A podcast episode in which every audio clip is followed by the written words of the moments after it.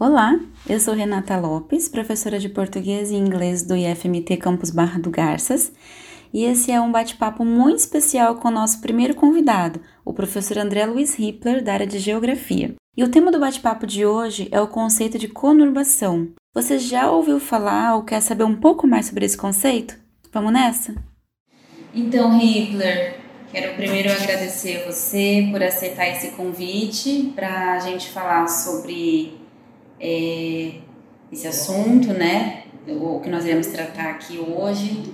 É, obrigada, eu acho que na condição, na sua condição de, de especialista da área, né, de professor de geografia, vai ajudar bastante a gente a compreender alguns conceitos assim que a gente pode utilizar é, na nossa, nas nossas aulas também, né, mas também pensando é, nos impactos que a nossa instituição pode causar, né?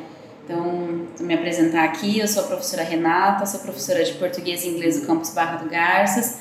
E a gente fez, nós temos um convite para o professor Hippler para falar sobre um conceito que para mim é novo, o, o, nome né, do conceito, eu, eu compreendi a situação, mas não entendi o conceito, que é o conceito de conurbação.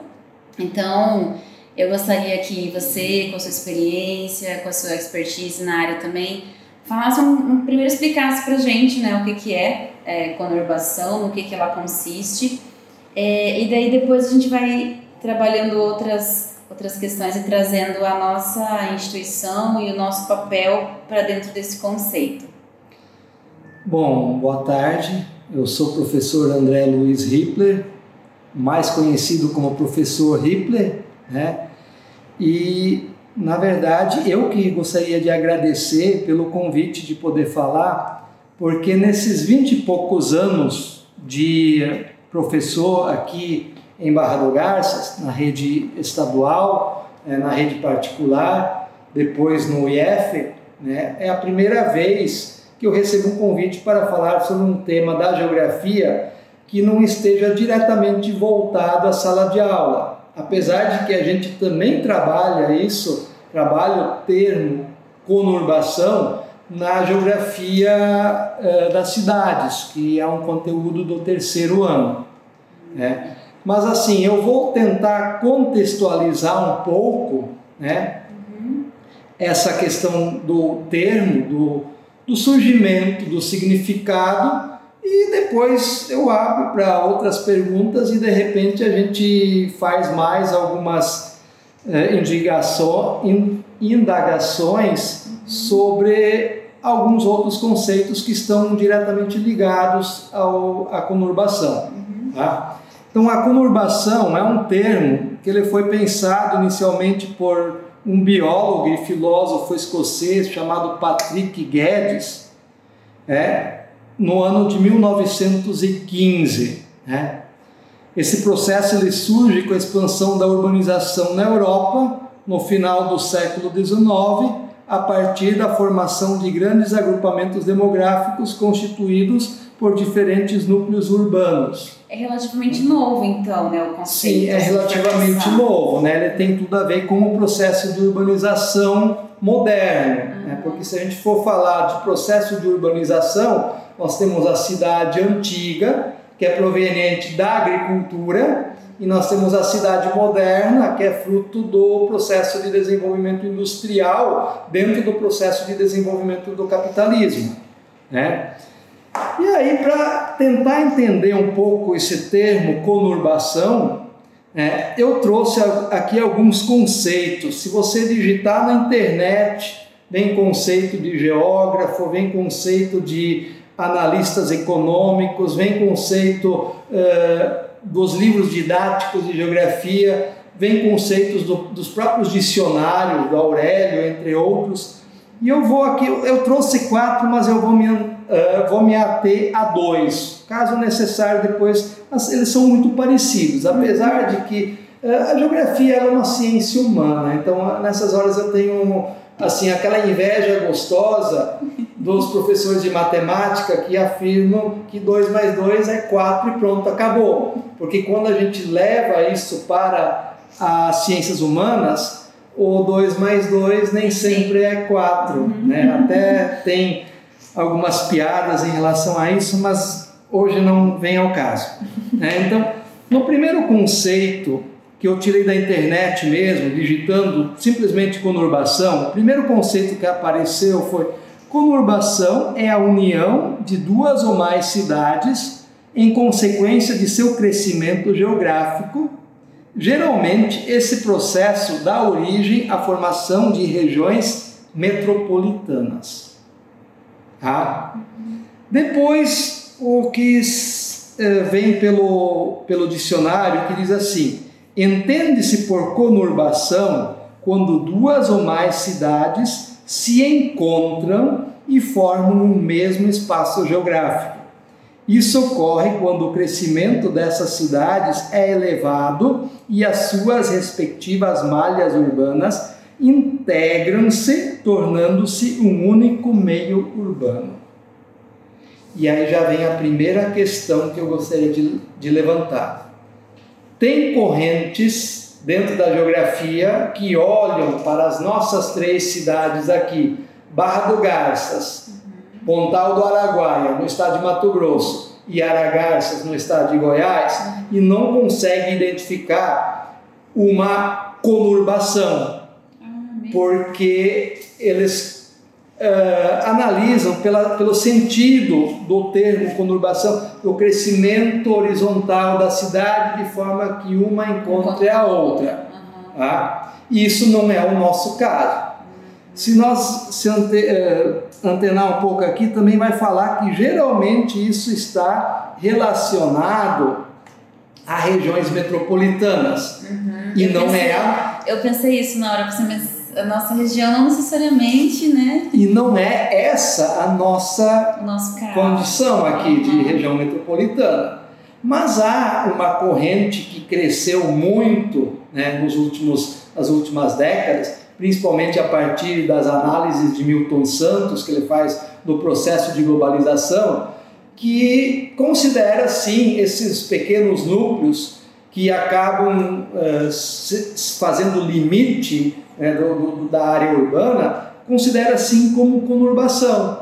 Né? Porque, na verdade, nós temos todo um processo histórico por trás disso. Então, se a gente pegar uma região metropolitana da Grande São Paulo, por exemplo, qual que é o processo histórico? É a indústria, principalmente. A indústria que faz as cidades crescerem, se expandirem, no momento que a cidade, uma encosta na outra, e você vai ter apenas um núcleo urbano né, formado por várias cidades, por vários territórios. Claro que dentro de uma perspectiva de região metropolitana, você sempre vai ter uma cidade principal que vai polarizar. Sim. O nosso eh, processo histórico aqui foi um pouquinho diferente. Né? O nosso processo histórico se deu a partir do garimpo. Né? E aí é interessante, né? isso daria para fazer outras análises ainda, mas nós estamos numa região sedimentar. E numa região sedimentar não se forma, não tem ouro e nem diamante. Né? Tanto assim que a gente não vê ninguém uh, revirando o solo na serra atrás de ouro, porque não tem. É, mas de onde que vem esse ouro então? Né? Ele vem da, das nascentes do rio Garças, das nascentes do rio Araguaia, né, que nascem em áreas eh, chamadas eh, geologicamente de áreas cratônicas, né, ricas em ouro e diamante. Então, esse ouro, esse diamante, ele é carregado pelas águas do rio e ele está apenas no fundo do rio, na calha do rio. Então, chama ouro ou diamante de aluvião, que foi trazido pelas, pelas águas. Uhum. Então, a nossa região tem bastante concentração de ouro e diamante de aluvião. Então, nessa região aqui eh, se estabeleceram eh, há séculos passados os primeiros habitantes né, em busca do ouro, dos diamantes, que formaram o primeiro núcleo, é uma pequena comunidade ribeirinha que cresceu e deu origem então às três cidades.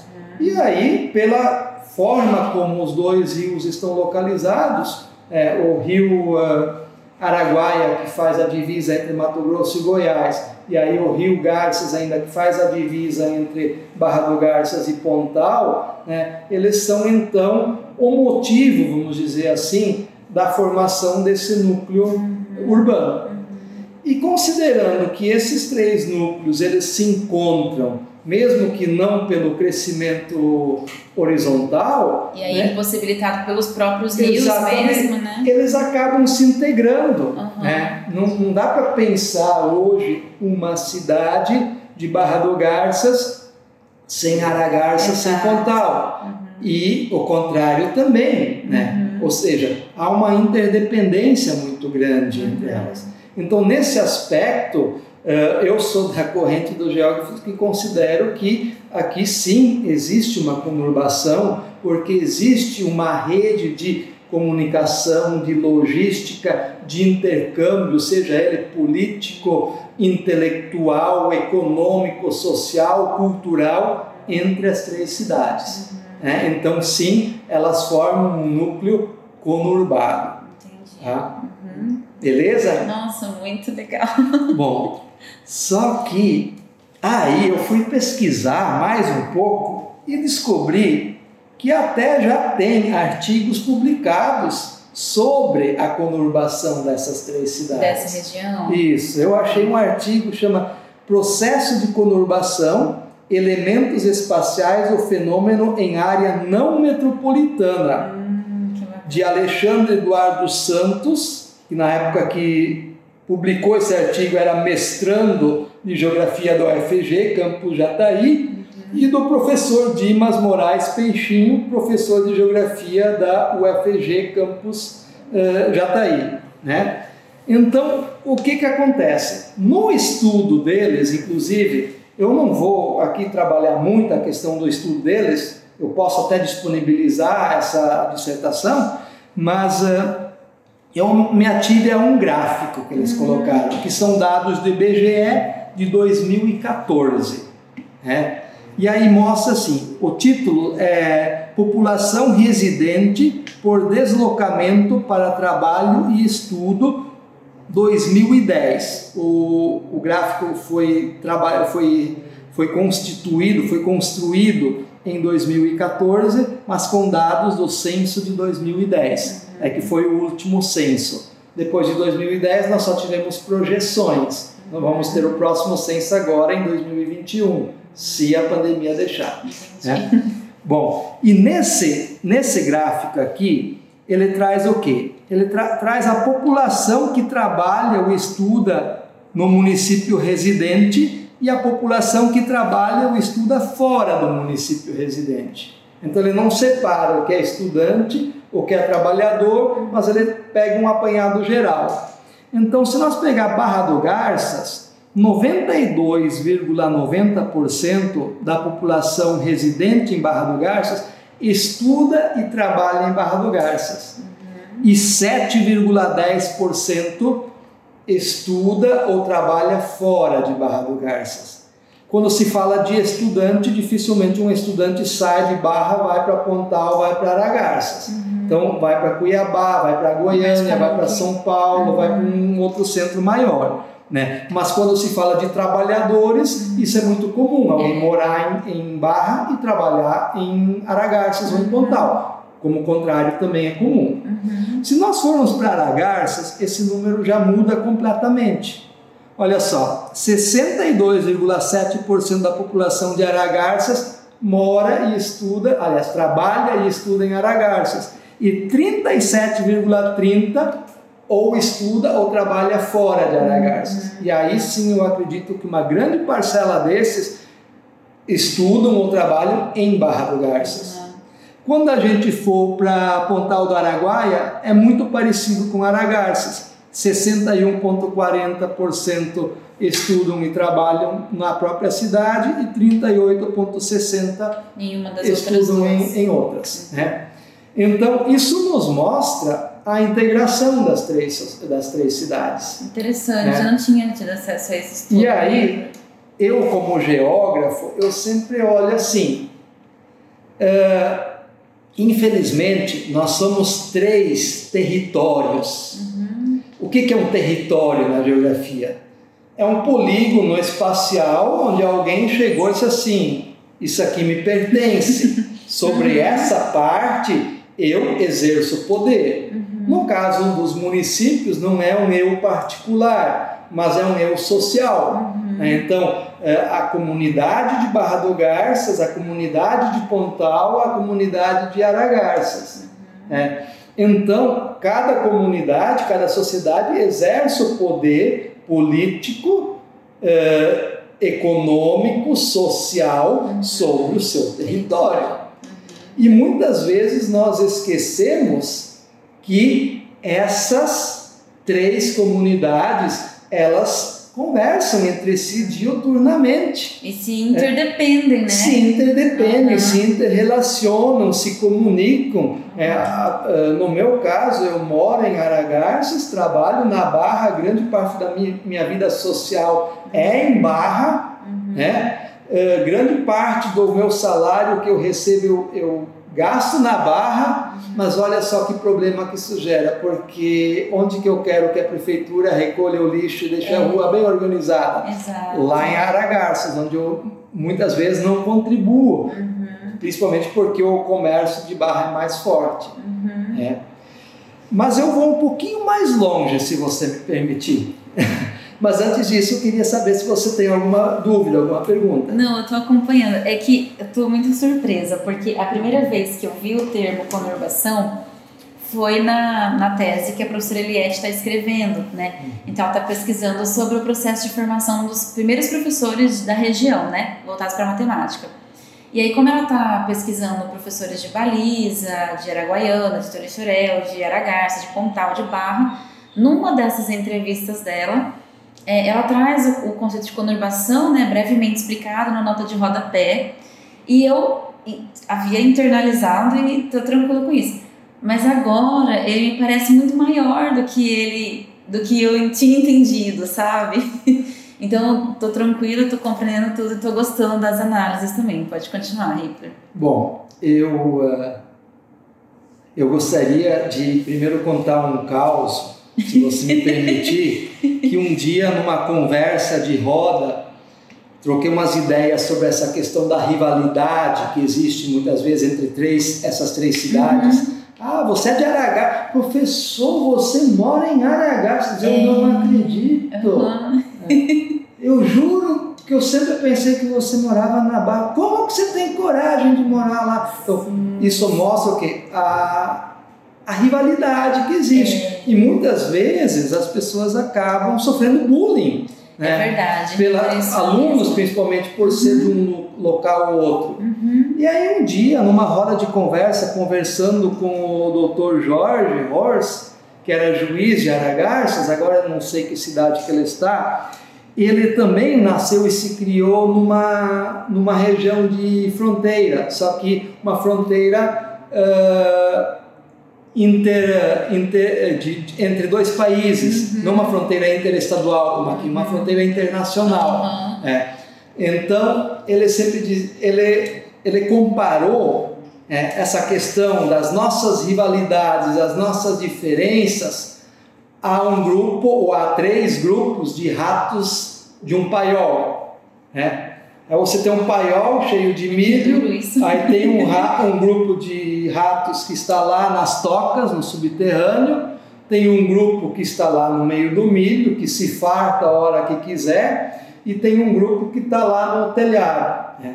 O grupo do telhado, para conseguir ter acesso ao milho, ele tem que descer e disputar esse milho no território do grupo que está aí no meio do milho. A mesma coisa que tem que subir das tocas, uhum. tem que disputar o seu espaço é, sobre o território que está dominado pelo outro grupo. Uhum. Só que quando visto de fora, aí ele usou o seguinte exemplo: quando entra um gato, né? Uhum. Cada rato sabe para que grupo ele pertence. Mas pro gato, tudo é rato. Uhum. Né? Tudo é rato, não tem diferença. Então, assim também nós, muitas vezes aqui, ah, você é de Aragás, ah, você é de Barra, ah, você é do Pontal, ah, não sei o que, aqui é melhor. Mas visto no todo, uhum. nós somos todos do mesmo núcleo é verdade. É, urbano, não existe é grande diferença. Né? Não existe grande diferença. É, e o mesmo é. assim, quem olha de Goiânia, quem olha de Cuiabá, né? Exatamente. Entendem é, a gente como um núcleo. É, né? E eles, é, por exemplo, nós somos IFMT Campus Barra do Garças. É, Cuiabá olha para nós como IF Campus Barra do Garças. Uhum. E muitas vezes o Campus Barra do Garças tem professores, tem servidores, tem, tem uh, terceirizados e principalmente alunos são de Aragarças. Né? Isso muitas vezes passa desapercebido. Uhum. É verdade. Tá? Mas aí, continuando nessa questão, né, é, somos todos ratos, né? Brincadeiras à parte, eu trouxe um outro questionamento que eu acho que vai colaborar no, no sentido de entender esse núcleo formado pelas três cidades. E aí eu gostaria de lançar assim: o que que nos, o que que é comum a essas três cidades? O que que é comum a esses três núcleos? Os rios, né? Eu já vou responder. Tem... São os rios, uhum. exatamente, Renata. São os rios. Né? E para você ver como as três cidades são interligadas, é, como eles colocam esses rios em primeiro lugar. Porque olha só, o que, que é a palavra Aragarças? É a junção da palavra Araguaia e Garças. O nome dos dois rios. O que, que é a palavra Pontal do Araguaia? É uma ponta que é formada, uma ponta de terra que é formada pela junção dos dois rios. É na confluência do rio Garças com o rio uh, Araguaia. O que, que é a palavra Barra do Garças? geograficamente falando, dentro da, da hierarquia hidrográfica, né, é onde o rio Garças é barrado pelo rio Araguaia. Então, a barra do Garças. Engraçado é. isso, porque quando a gente vai ver alguns documentos, chegam para a gente estar tá escrito errado, em Barra das Garças, barra né? Das que as pessoas não entendem que é do rio Garças, isso, né? Elas acham que a gente escreveu o nome da cidade exatamente, errado. Né? É verdade. E, e aí, a pergunta que eu faço, e eu acho que nós, como instituição, precisamos nos fazer e precisamos também fazer essa pergunta aos nossos gestores, uhum. é, às nossas instituições parceiras, uhum. à sociedade como um todo. Esses rios, eles nos separam ou eles nos unem? Interessante seu ponto, Hitler. O que, que nós queremos? Que esses rios nos separem uhum. ou que, ele nos, que eles nos unam? Uhum. É. Se a gente fizer uma enquete, eu tenho quase que certeza absoluta que mais de 90% vão falar que esses rios nos unem. Uhum. É. Sim. Efetivamente, mas muitas vezes nós, os nossos políticos, os nossos representantes, agem como os rios nos separassem. E aí eu gostaria de trazer dois outros eh, conceitos da geografia que nós muitas vezes usamos como conceitos sinônimos uhum. e não são, são completamente opostos, que é o conceito de limite e de fronteira. Eu acho que eu preciso de ajuda também para entender então melhor esses conceitos. Bom, eu vou fazer uma breve explanação sobre o conceito de limite e sobre o conceito de fronteira. Eu vou me basear num artigo chamado Limites, Fronteiras e Redes. E aí entra redes, que é o outro conceito que vai vir depois, que a gente precisa discutir também, né? Da professora Lia Osório Machado, que está dentro de um livrinho chamado Fronteiras Espaço Global, da AGB Porto Alegre, 1998. Esse livrinho me acompanha desde a época de faculdade. É, é mesmo? E aí, ela faz todo um estudo sobre os dois termos, mas resumidamente, o que, que nós podemos dizer? Limite é uma força centrípeda ela se fecha sobre si, enquanto que fronteira é uma força centrífuga que abre para fora. Tá? André Hitler me dá um, um exemplo clássico disso. Eu estou aqui imaginando um mapa na minha cabeça para poder receber o exemplo.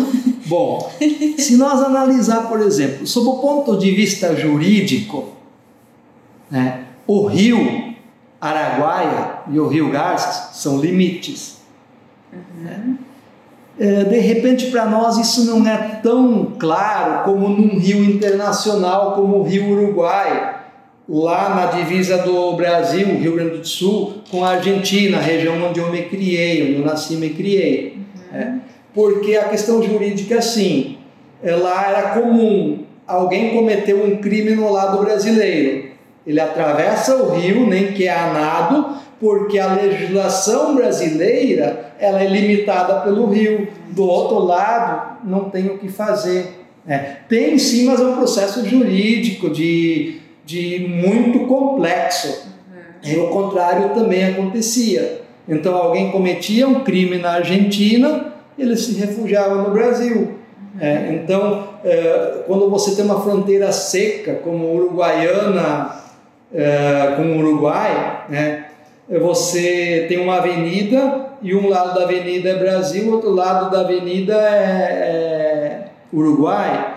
É. Imagina só a complicação, o cara que cometeu um crime do lado brasileiro, ele atravessa a avenida num pulo e a polícia brasileira pode estar assistindo, mas não pode fazer nada, porque é um limite, a não ser que tenha um acordo. Né? Aqui, no nosso caso, as forças policiais têm acordo. Né? A, a polícia do Goiás pode entrar no território mato-grossense, a polícia. É, é, Mato Grossense pode entrar no território goiano, é claro, sempre com a comunicação e com o trabalho junto. Então, uhum. no, nesse sentido, não acaba sendo limite. Mas nessa pandemia ficou claro: um decreto de barra, diferente é do decreto de Aragarças, na, faz com que o que de um lado pode, do outro lado não pode. Aí o rio é efetivamente um limite. Um limite. É verdade. É, é um limite. E esse rio, historicamente, já foi um grande limite. Sempre foi um grande limite. Tanto assim que quando esses três núcleos se formam, aliás, se formam primeiro dois, a Barra Cuiabana e a Barra Goiana, Aragarças a Barra Goiana uhum. e Barra do Garças a Barra Cuiabana. Pontal era apenas um pequeno povoado pertencente a Torixoréu, uhum. né? Então Pontal não se emancipou de Barra, se emancipou de, de bem mais, de forma bem mais recente. Né? Mas então o que, que acontece? O lado goiano foi mais, sempre foi mais desenvolvido, com mais habitantes. Tanto assim que quando chegou a marcha para o oeste, a Fundação Brasil Central, ela foi se estabelecer onde? Em Aragarças. E você sabe que eu aprendi isso lendo a tese da Eliette também? Eu não sabia então, disso. Então, o, o que que acontece, né? A partir de Aragarças, se entra no Mato Grosso e se conquista essa região que até aí não estava é, plenamente ocupada pela sociedade brasileira, uhum. sob o temor de que outra, outro povo poderia vir, principalmente depois da, das guerras mundiais, né? Que algum, algum país que perdeu território na guerra pudesse vir, se instalar e reivindicar, ó, porque o direito sobre a terra é de quem a ocupa, e não, uhum. não de quem tem o direito de papel. Uhum. Né? Então, nesse caso, o que, que acontece? Só que, para desenvolver essa região centro-oeste e já, também a região amazônica, principalmente, para ocupar toda essa área não ocupada, você precisava de incentivos. Uhum. Se você dá esses incentivos para todo o território nacional, não faz sentido, porque aí esses incentivos vão financiar a região sudeste, a região sul. então você precisava espaços, né? limitar. Né? Uhum. E aí o que, que acontece? O rio Araguaia passa a ser considerado como o portal da Amazônia. Então, a partir do rio Araguaia, você tem a Amazônia legal e você consegue incentivos fiscais, você consegue juros mais baixos, você consegue financiamentos a fundo perdido pela Sudão e tudo mais. Isso fez com que essa decisão política de ocupar essa região trouxesse incentivos para Barra do Garças que Aragarças não conseguia acessar. Isso fez com que Barra do Garças crescesse mais rapidamente, desenvolvesse, mais. desenvolvesse mais, ultrapassasse Aragarças. É, hoje, Barra, em questão de população, tem três, quase quatro vezes mais uh, população, habitantes, do que Aragarças tem. É. Então, nesse sentido do incentivo, o rio serviu como um limite, um limite jurídico. A partir daí, vale. Do outro lado, já não vale essa mesma norma. É. Agora, a fronteira, você deve ter ficado curiosa, né, quando eu falei forças uh, centrífugas né, que se, uhum. se espalham. Né? Eu sempre gosto de explicar isso para os meus alunos usando o conceito de fronteira agrícola. O que é a fronteira agrícola? Vamos dizer assim que não vamos dizer limite, porque senão a gente entra em contradição, mas vamos dizer assim que é a transição do que foi ocupado e o que ainda pode ser ocupado. Certo? Uhum. De repente, nós que estamos engajados nas questões ambientais e tudo mais, nós temos clareza que a floresta amazônica tem que ficar em pé, que em pé ela é mais lucrativa. Uhum. Mas aquele fazendeiro que está lá, tem a última fazenda, depois da fazenda dele é floresta amazônica, qual é a ideia dele? Ah, se eu pudesse a cada ano entrar pelo menos uns 10, 20 metros, uhum. eu entraria, porque eu conseguiria. né? Então a fronteira ela não é tão fixa como os limites. Né? Os limites eles também podem mudar. É, a Segunda Guerra Mundial mudou todos os limites é, político-administrativos da Europa uhum. em pouco tempo, né? Mas a fronteira ela se ela é uma faixa de transição que se coloca, vamos dizer assim, próximo, né? próximo da área de, de limite. Uhum. Então, a, ao termo fronteira sempre está ligado o termo oportunidade. Tá? Quem, vamos dar um exemplo. Quem mora em Aragarças e vê em Barra uma oportunidade para trabalhar, uma oportunidade para montar uma empresa, porque tem mais habitantes, tem mais eh, consumidores do que Aragarças. Alguém que mora em Aragarças vê na Barra um potencial para estudar, né? porque lá não tem universidade, aqui tem Universidade Federal, tem IF, tem eh, duas faculdades particulares, entre outros estabelecimentos é, então, essa pessoa que está lá e vislumbra essa questão, eu posso me dar bem lá do outro lado, uhum. para ela, esse rio é uma fronteira, não é um limite. É? Uhum. Então, de repente, a gente, como instituição, também tem que se perguntar: nós, IF, uhum. nós vamos deixar o rio ser limite? Ah, nós somos Campos Barra do Garças, vamos atender cidade de Barra do Garças é, e deixa Pontal e Aragaço para. Ou a gente vê uma fronteira, uhum. é, oportunidade de fazer intercâmbios, né, de fazer trocas, uhum. de obter alunos, né, uhum. de nos afirmarmos como instituição. Isso que, é. que eu ia te perguntar, assim, do ponto de vista é, da geografia, mas também da geopolítica, né, que a gente pode pensar, eu acredito. Qual é o papel de uma instituição como a nossa, né, de uma instituição é, de educação, de ciência, de tecnologia. É, nós estamos na cidade, você com certeza vai comemorar muito assim esse ano, acho que junto com, com outras pessoas que estiveram com vocês, é, com você desde o início, né, os 10 anos, agora em abril do campus. Qual que é o papel da nossa instituição é, quando a gente trata desses conceitos? Então, de tudo que você trouxe, é, de como se deu a formação desses municípios, a formação desse núcleo né, urbano e desse estudo que você, desses estudos que você citou também, dessas pessoas que estão aqui, mas potencialmente moram, aliás, potencialmente trabalham ou estudam nas cidades que podem ser mais distantes, mas que a gente sabe que pelo menos para trabalhar é majoritariamente nessas três, né? Qual que é o nosso papel, Ripper? O que, que você pensa que é o nosso papel enquanto instituto trabalhando com esses conceitos, sabendo que a gente entende os rios não como limites, né? não como, como se eles nos separassem, mas como, como eles, nos, eles nos unem, é, sabendo desse, dessa necessidade de conhecer o outro, né? de conhecer o outro município e explorar é, as oportunidades de não só culturais, educacionais, comerciais, mas também sociais.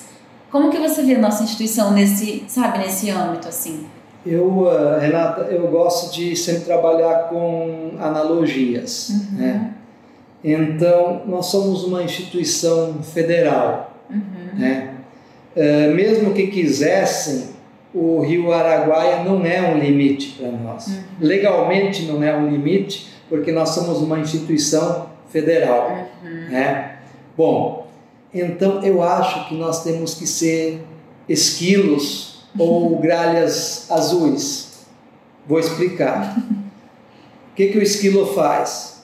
O esquilo pega a noz, né, carrega e enterra ela para na época de frio se alimentar. Muitas vezes ele não consegue encontrar essa noz que ele enterrou, que dá oportunidade para aquela noz germinar e formar um novo pé de, de nozes. Uhum. Né?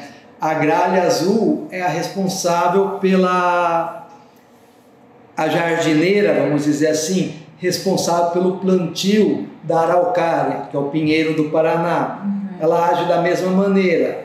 É, ela pega o pinhão, é, enterra ele para outra gralha não pegar, enterra ele para os outros animais não, não pegar, e aí o que, que acontece? O pinhão que cai e que não é enterrado, como ele cresce muito rápido em direção à luz do sol, ele não consegue se fincar. No primeiro vento, ele cai. E aquela, aquele pinhão que é enterrado, né, ele consegue desenvolver seu uh, sistema radicular, ele se fixa e só depois ele cresce. Então, só sobrevivem as araucárias que são enterradas, cujos pinhões são enterrados pela, pela grade. Uhum. Né? Então, eu acho que, como instituição, o IF tem essa missão de plantar essas sementes da integração. Né? Quem sabe um dia a gente consegue colhê-las, mas isso já não vai depender só de nós. Mas não por ter esse medo de de repente não conseguir colhê-las, a gente tem que se ater e dizer assim: ah, se eu não puder colher, eu não vou plantar. É. Uh, onde que eu quero chegar? Nós temos três cidades, com três prefeitos, com três câmaras municipais, com três partidos diferentes só de, de prefeito. É pedindo bênção para Cuiabá, pedindo bênção para Goiânia, todo mundo junto pedindo bênção para Brasília. E nesse termo dessa integração pode dar muita coisa, pode dar errada. E se nós analisar esse, sob esse ponto de vista, a gente pode se sentar aqui e dizer assim: Vamos fazer nossa parte que nos cabe, que é da aula, para quem chegar aqui, tudo bom, e ficar nisso. Uhum. Ou nós podemos ser um pouco mais audaciosos e podemos plantar essa semente dessa integração né, nesses três núcleos políticos. Uhum. É, de repente a gente não vai conseguir fazer isso em um ano, em dois anos, em quatro Sim. anos, uhum. mas nós temos que ver tudo isso como um processo. É. E um processo ele se dá ao longo de décadas. Né? Vamos pensar daqui a 10 anos, daqui a 30 anos, daqui a 50 anos. Né? Governantes passam, professores passam, mas provavelmente, se a gente não for sabotado, é, as instituições, prefeitura municipal, Câmara de Vereadores, é, as outras instituições, inclusive o IFMT, vão continuar, independente se eu, Hitler, vou estar aqui ou não. É. Mas se a gente plantar essa semente da integração, se a gente conseguir. Uh, as pessoas falam muito em conscientizar, é uma palavra, eu não, não, concordo com isso, porque ninguém conscientiza ninguém, a consciência vem de dentro, né? não, não é colocada de fora para dentro, ela tem que. Mas se a gente conseguir sensibilizar É. Essas três gestões públicas, ou de repente se tiver algum, alguma resistência em alguma delas, trabalhar com aqueles que nos derem apoio, é, para poder chegar, mostrar qual que é o nosso papel, qual que é a nossa missão, é, por que, que nós estamos aqui, né? Eu acho que isso faz toda a diferença. E aí sim, deixar um pouco para trás aquilo que na semana passada eu estava gravando para o Vinícius, para os 10 anos do campus, é, onde eu falava que nós nascemos sem identidade, porque nós nascemos dentro da UFMT, dentro do campus da UFMT, uhum. né? e uh, nós não conseguimos muitas vezes ser vistos como uma instituição de ensino técnico, tecnológico, uma instituição de pesquisa, uma, uma instituição de extensão. Uhum. Né? E aí a, a, sociedade, ela quer resultados. Uhum. E muitas vezes na pesquisa, na extensão, você não tem os resultados rápidos do jeito que se quer. Acho que a pandemia nos deixou isso muito claro. Foi. Se fosse depender do querer, nós teríamos tido vacina desde março de 2020. Sim. Né? E a vacina chegou bem mais tarde, e mesmo assim a conta gotas. Então, nós estamos no papel de formiguinha. Né? Nós estamos no papel de vamos sentar, vamos discutir, vamos propor, uhum. né? vamos ver como que isso é visto né, pela sociedade, qual o apoio que a sociedade organizada pode nos dar, quais as trocas que nós podemos uhum. fazer. Eu acredito muito nessa questão da conversa, do diálogo. Nossa, River, que aula, meu amigo, que aula. Tem tempo para mais um conceito? Tem, claro, vamos lá. Bom, a questão é a seguinte: acho que para encerrar tudo isso, eu vou trazer mais um conceito que é do professor Manuel Castells. Né? No seu livro Sociedade em Redes, ele traz o conceito de rede. Uhum. Quando se vê rede hoje, o que, o que, que se pensa? É, é, na nossa instituição, falou em rede, se pensa na questão da informática. Né?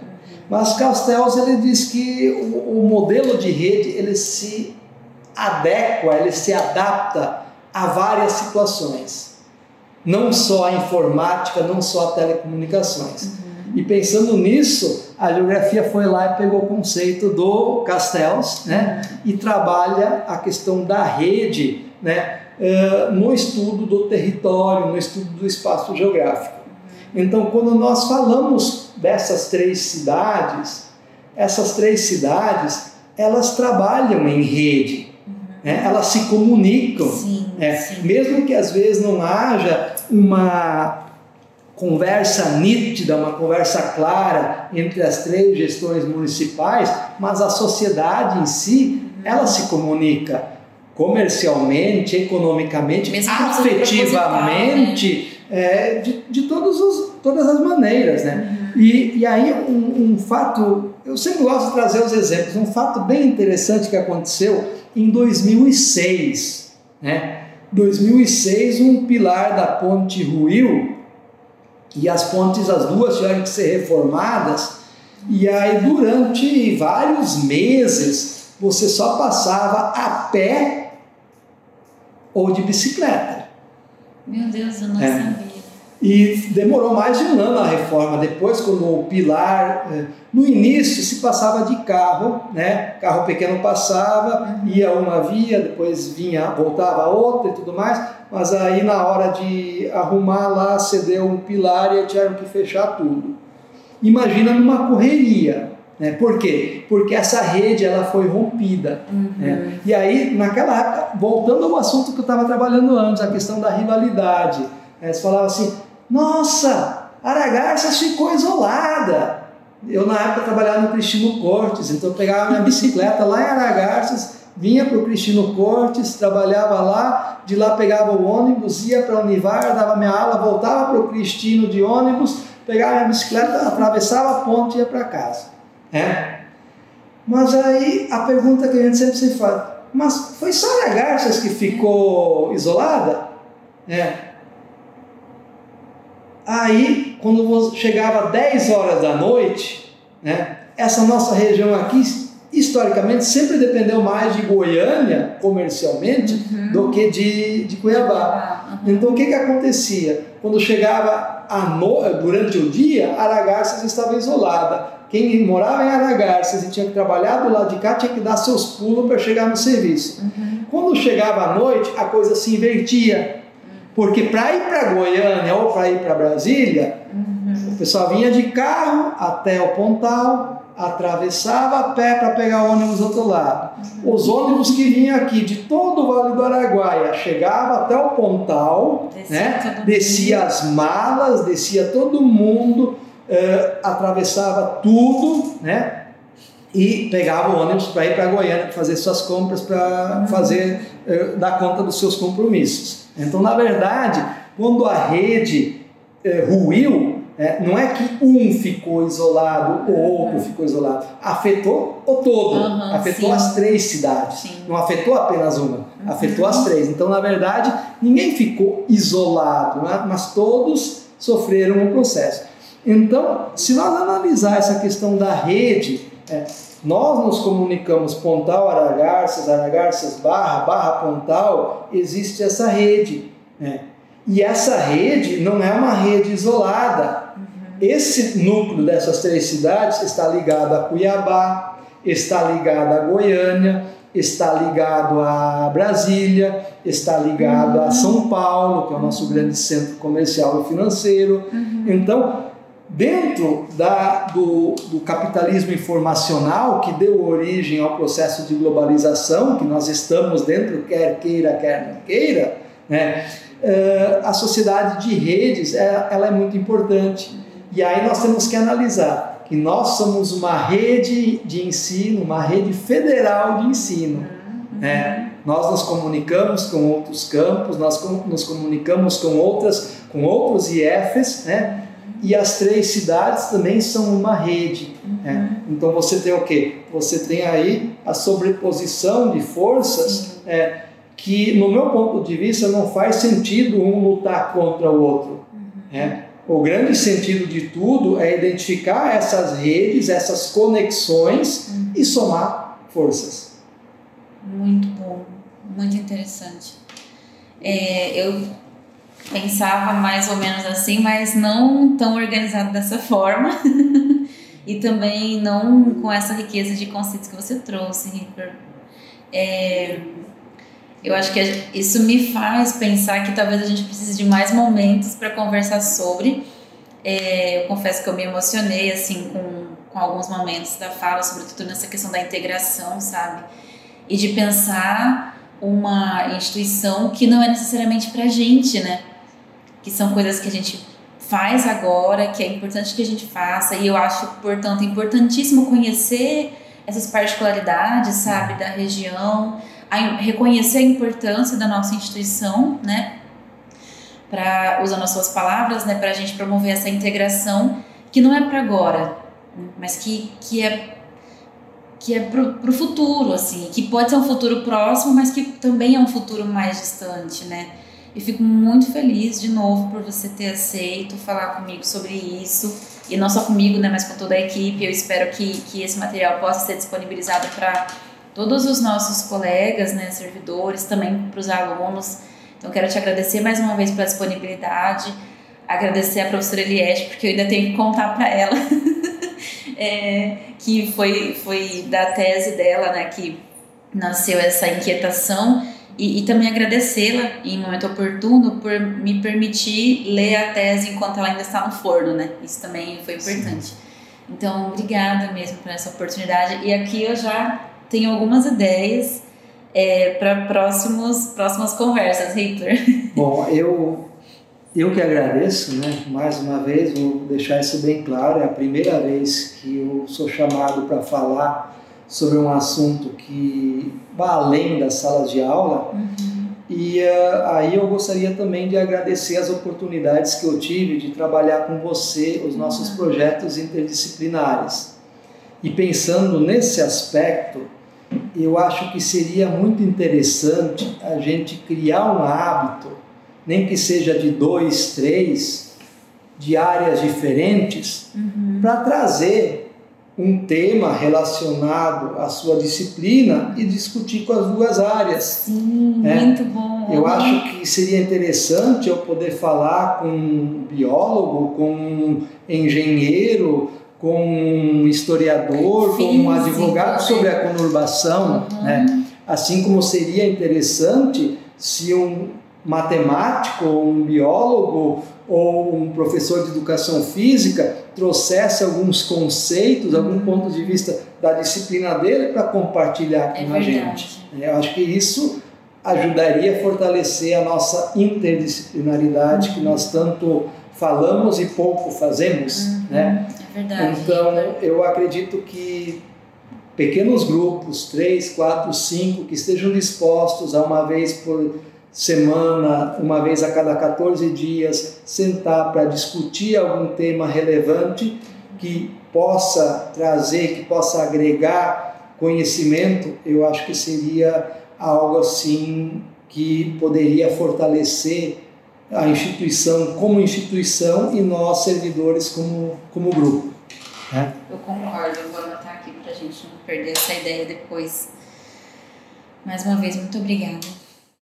Muito bem, pessoal. Chegamos então ao fim deste podcast, que com certeza pode ser considerado uma aula. O convidado de hoje foi o professor Hippler. Esse material foi editado pelo egresso do curso de informática Guilherme Ferreira Trindade. Eu sou a professora Renata, espero que vocês tenham gostado e até a próxima.